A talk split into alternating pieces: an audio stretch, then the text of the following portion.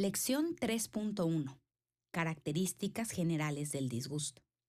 El disgusto es una emoción que frecuentemente se confunde con enojo, por lo que muchos ni siquiera reconocen este estado emocional en su persona. La falta de conciencia sobre esta emoción ha provocado que por años sea manejada de forma destructiva, ocasionando muchos problemas sociales.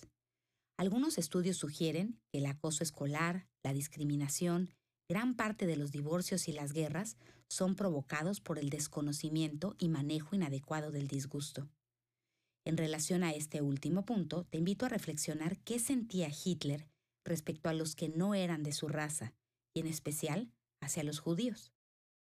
Según datos de la biografía de este conocido dictador, cuando Hitler era niño recibió mensajes constantes de desagrado y menosprecio por los judíos.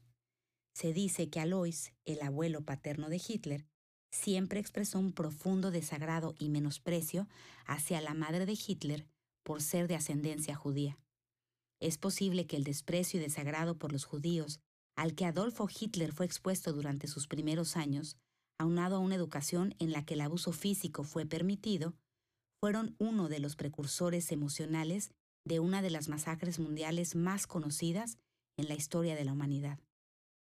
Este es tan solo uno de muchos ejemplos que ilustran la manera en la que el manejo destructivo del disgusto puede dañar a un grupo social. Más adelante se analizarán otras formas. Para reconocer con mayor claridad al disgusto, te invito a hacer la siguiente reflexión. Según tu experiencia, ¿cuál es la diferencia entre enojo y disgusto? Anota tu respuesta en el recuadro naranja que está al final de la página y después coméntala con tus compañeros.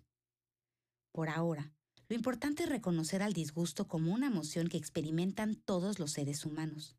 Por eso, el objetivo de esta unidad es explicar las características generales del disgusto, analizar para qué sirve esta emoción y diferenciar los mensajes e impulsos del disgusto de los mensajes e impulsos del enojo. 1.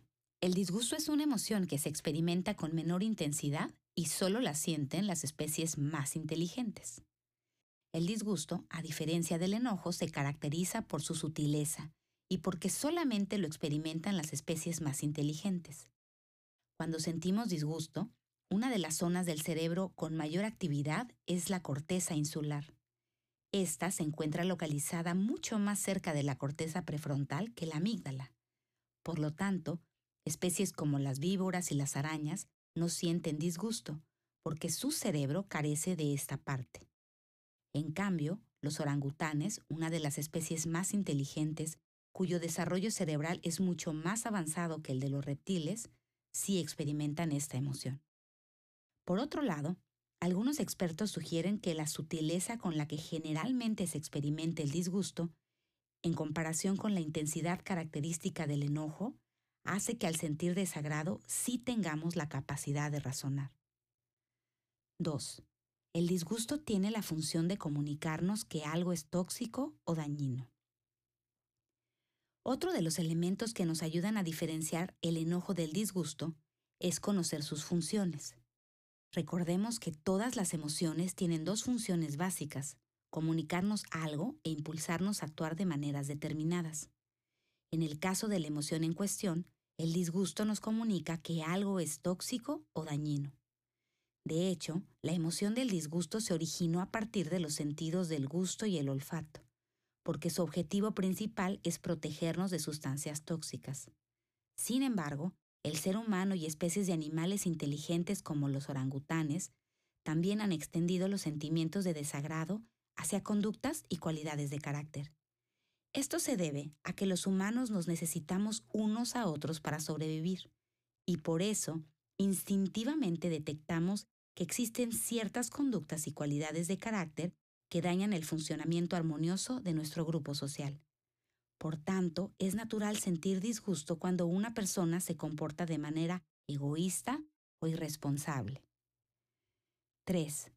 El disgusto nos impulsa a alejarnos y a comunicar rechazo. El disgusto, además de comunicarnos lo anterior, también nos impulsa a expresar rechazo y alejarnos de la persona u objeto por el cual sentimos desagrado.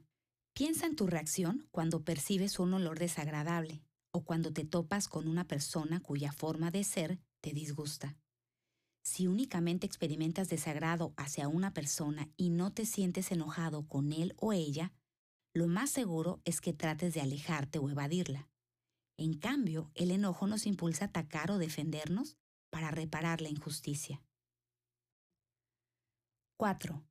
El manejo inadecuado del disgusto daña las relaciones interpersonales. Como vimos anteriormente, el disgusto es una emoción que de manera instintiva nos impulsa a comunicar rechazo.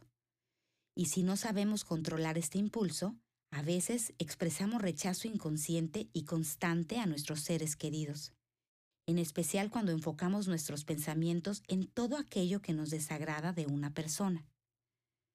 El problema con el impulso del rechazo característico del disgusto radica en el hecho de que todos los seres humanos tenemos la necesidad de sentirnos aceptados y valiosos.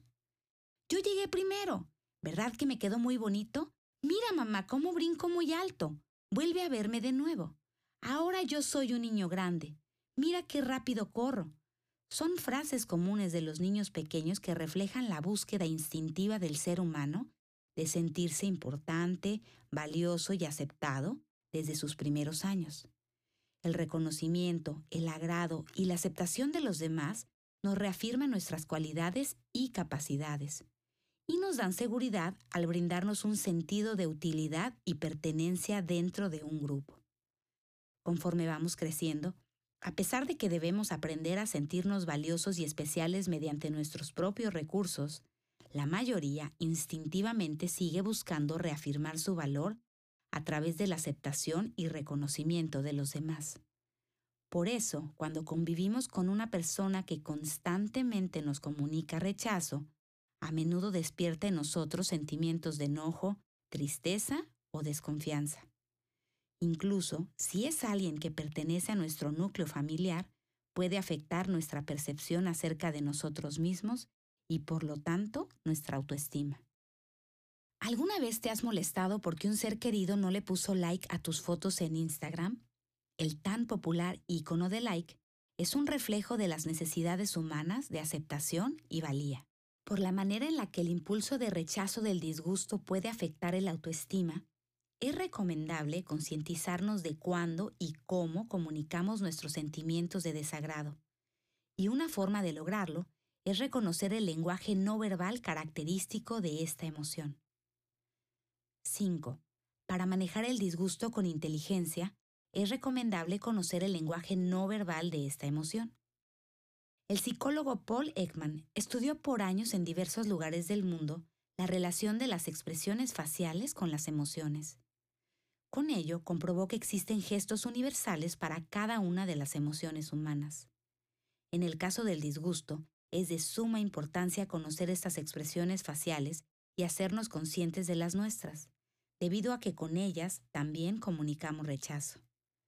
Debemos tomar en cuenta que 75% de la comunicación con nuestros seres queridos es no verbal, es decir, podemos comunicar más disgusto con nuestras expresiones faciales que con nuestras palabras.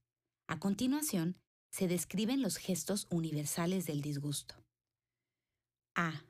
Jalar la boca ligeramente hacia un lado. Cuando intentamos cubrir nuestro sentimiento de disgusto o la intensidad de las emociones es leve, este es el gesto más común. Puedes descubrir los verdaderos sentimientos de una persona al preguntarle, ¿te gustó? Si la persona te contesta que sí por no herir tus sentimientos o por alguna otra razón y jala la boca hacia un solo lado, en realidad no le gustó. Y es que, a reserva de que seamos individuos especialmente entrenados en el dominio de nuestras reacciones emocionales, nuestra comunicación no verbal siempre dice la verdad sobre lo que sentimos. B. Fruncir la nariz de un solo lado. Recordemos que el disgusto surgió para protegernos de las sustancias tóxicas. Al fruncir la nariz, instintivamente evitamos que entren olores desagradables a nuestro organismo. Pero como los seres humanos hemos extendido nuestros sentimientos de disgusto a conductas y cualidades de carácter, en ocasiones también hacemos este gesto, aunque no haya un olor desagradable en el ambiente. C. Rodar los ojos hacia un lado. Esta expresión por lo general la hacemos cuando nuestros sentimientos de disgusto son más intensos. Este gesto es una manera de comunicar que no queremos contactar con la situación o persona, que no es importante lo que nos tiene que decir, lo que siente o piensa. En la primera unidad hablamos de cómo las emociones se contagian principalmente a través del contacto visual, el cual activa la corteza orbitofrontal y las neuronas espejo encargadas de hacernos sentir las emociones de los demás. Al mover los ojos hacia un lado, automáticamente desactivamos gran parte de nuestra capacidad para contactar con las emociones y la perspectiva de quien nos habla. La mayoría de los individuos consideran este gesto ofensivo porque tiende a comunicar desprecio. Es decir, tú no eres importante, lo que me quieres decir no me importa. En este momento tus opiniones no valen para mí. D. Sacar la lengua con la boca abierta hacia abajo. Este reflejo tiene el objetivo de expulsar el alimento o la sustancia fuera de nuestra boca. Sin embargo, muchas personas también gesticulan de esta manera al recordar ciertas sustancias o momentos desagradables. 6. Para manejar el disgusto con inteligencia, es recomendable reconocer el lenguaje verbal que utilizamos al expresarlo. Debido a que el disgusto es una emoción que se experimenta con más frecuencia que el enojo, existen muchas palabras para comunicar que lo estamos sintiendo. Identificar el lenguaje con el cual expresamos disgusto nos hace más conscientes de cuándo lo experimentamos y nuestra manera de transmitirlo. Saber hablar de nuestro disgusto con palabras que no hagan sentir a la otra persona menos valiosa es una de las habilidades más importantes de los directores exitosos de personal en las grandes compañías, de los buenos amigos y de las familias que cuidan sus lazos de respeto y cariño. A continuación, se presentan algunas palabras utilizadas para expresar disgusto. Te invito a leerlas identificando si utilizas alguna de ellas. ¡Qué asco! No me gusta, me desagrada, me molesta, me irrita, Fuchi. ¿Qué con eso? Ush, ¡Ew! Guácala, qué chafa. 7. El disgusto tiene diferentes niveles de intensidad. El disgusto, al igual que todas las emociones, lo sentimos con diferentes niveles de intensidad. Pero en el caso específico de este, es de gran ayuda conocer nuestro nivel de intensidad al experimentarlo. Con ello podemos evitar que la reacción del enojo se encienda dentro de nosotros.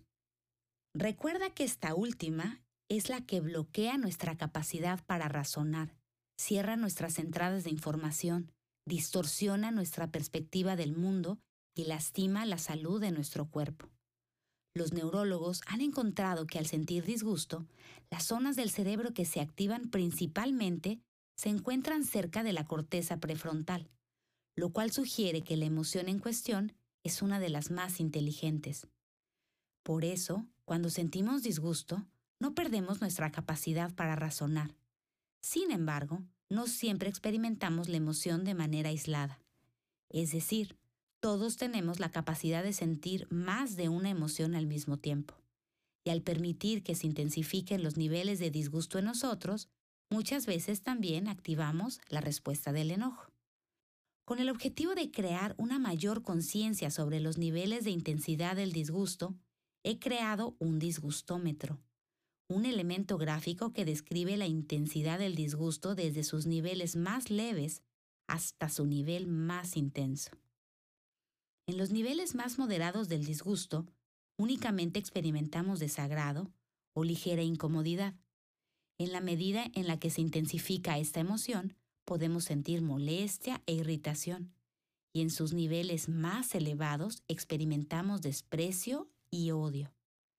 A partir de que el disgustómetro llega al nivel de me irrita, nuestro cerebro comienza a activar simultáneamente la reacción del enojo. Este es el motivo por el cual muchas personas confunden el disgusto con enojo. El disgustómetro descalibrado. Existen algunas personas que debido a su tendencia a intensificar sus emociones, cada vez que experimentan disgusto, no pasan por los primeros niveles del disgustómetro. Y por lo tanto experimentan el disgusto únicamente en sus niveles más intensos. Esto les genera reacciones que lastiman a sus seres queridos, porque al experimentar desprecio, irritabilidad y enojo al mismo tiempo, se producen en conjunto las conductas más hirientes y destructivas de cualquier grupo social, el desprecio y el odio. Los individuos que no pasan por los primeros niveles del disgusto y en automático experimentan enojo, desprecio u odio, es como si tuvieran un disgustómetro descalibrado. Tener un disgustómetro descalibrado es síntoma de un desequilibrio emocional. Por lo anterior, te invito a ser una persona consciente de su nivel de disgusto y a resolver tus sentimientos de disgusto antes de que se conviertan en enojo o desprecio.